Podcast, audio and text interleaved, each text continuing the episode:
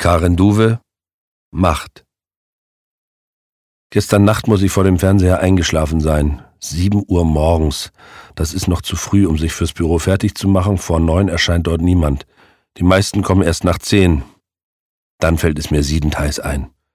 Sieben Uhr morgens. Das bedeutet, dass Christine seit sieben Stunden im Keller steht und auf mich wartet, die Hände auf den Rücken gefesselt. Das war nicht meine Absicht. Ich hatte vor, nach zwei Stunden zurückzukommen und die Kette wieder länger zu machen.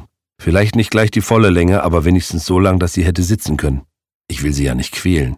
Ich will ihr bloß zeigen, was in meinen Möglichkeiten liegt und ihr ein wenig das Mütchen kühlen. Respekt, darum geht es. Aber ehrlich gesagt habe ich sie wohl einfach vergessen. Jedes Mal, wenn ich die Kellertür hinter mir geschlossen und das Regal wieder angebracht und die Konservendosen eingeräumt habe, wird der geheime Raum dort unten, wird auch Christines Existenz für mich schlagartig so unwirklich, als wäre alles bloß eine Fantasie von mir. Selbst in der allerersten Zeit, in den beiden Wochen, nachdem ich sie eingesperrt hatte, war es irgendwie unwirklich. Obwohl ich Tag und Nacht an Christine dachte. Und die Tatsache, dass sie dort unten saß, in einer Welt, in der ich die Regeln vorgab und sie nicht Nein sagen konnte, mich geradezu euphorisierte. Und dennoch war diese zweite geheime Welt schon damals für mich so unwirklich, dass ich mehrmals täglich hinuntergehen, das Regal ausräumen, die Sperrholzplatte lösen und die schalldichte Tür aufschließen musste, um mich immer wieder davon zu überzeugen, dass der Ort tatsächlich existierte. Jedes Mal, wenn ich eintrat und Christine an der Kette vorfand, traf mich wieder ein Glücksflash. Das war real. Das war sowas von real.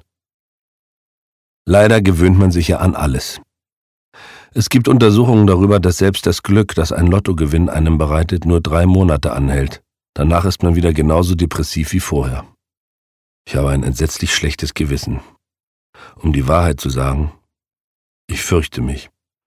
Ich fürchte mich hinunterzugehen und ihr gegenüberzutreten. Fast so sehr wie damals, als ich das erste Mal zu ihr hinuntergehen musste. In der Theorie hört sich das ja ganz leicht an seine alten Rollenmuster aufzugeben und ein Machtverhältnis umzudrehen, indem man sich einfach wie ein komplett anderer und sehr dominanter Mensch benimmt.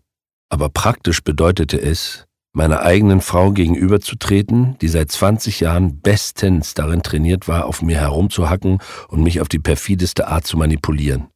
Die es vor allem richtig gut drauf hatte, mir Schuldgefühle einzureden und da ich sie gerade betäubt, entführt, eingesperrt und angekettet hatte, drängte sich der eine oder andere Vorwurf ihr geradezu auf. Ich brauchte damals zwei volle Tage, bis ich genug Mut gesammelt hatte, und beim Entfernen der Sperrholzplatte rutschte ich mehrmals mit dem Schrauber ab, so schweißig waren meine Hände. Nichts erklären, nichts argumentieren und vor allem nicht entschuldigen, hatte ich mir vorgenommen. Ihr musste von Anfang an klargemacht werden, dass ich von nun an ihr Herr und Meister sein würde.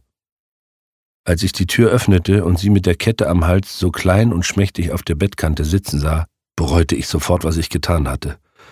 Sie trug das kurze Hemd, das ich ihr aus taktischen Gründen angezogen hatte, um ihr die eigene Verwundbarkeit bewusst zu machen. Christine starrte mich mit aufgerissenen Augen an. Die weiße Bettdecke lag über ihren Beinen. Ehrlich, in diesem Moment wünschte ich, ich hätte die Uhr zurückdrehen und alles ungeschehen machen können.